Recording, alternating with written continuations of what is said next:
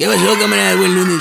¿Se acuerdan? La llegada de la primer mujer en ser secretaria de gobernación en México. Se anunció con bombo y platillo, ¿no? En ese momento se decía que era un parteaguas hacia el progresismo. Bueno, pues ese parteaguas nomás terminó haciéndose agua. No dejaron hacer nada a doña Olga Sánchez Cordero. Decía en aquel entonces la comentocracia que doña Olga era un florero.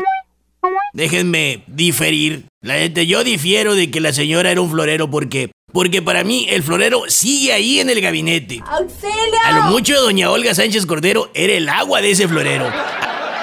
Agua que por cierto le acaban de cambiar a ese florero. Y aprovechando el viaje también le cambiaron el agua al florero de una consejería, la de Julio Scherer. Así, el presidente juntó las flores de su paranoia, tanto de la CEGOP como de la consejería, en un nuevo florero. El de Adán Augusto López, al cual ya se ha dicho que le apoda el florero de la lealtad. Llega pues a la CEGOP Adán López, Adán Augusto López, gobernador con licencia de Tabasco que nomás duró dos años y ocho meses como gobernador de Tabasco. Y él es para López Obrador más terapéutico psicológicamente que funcional políticamente. ¿No me cree usted?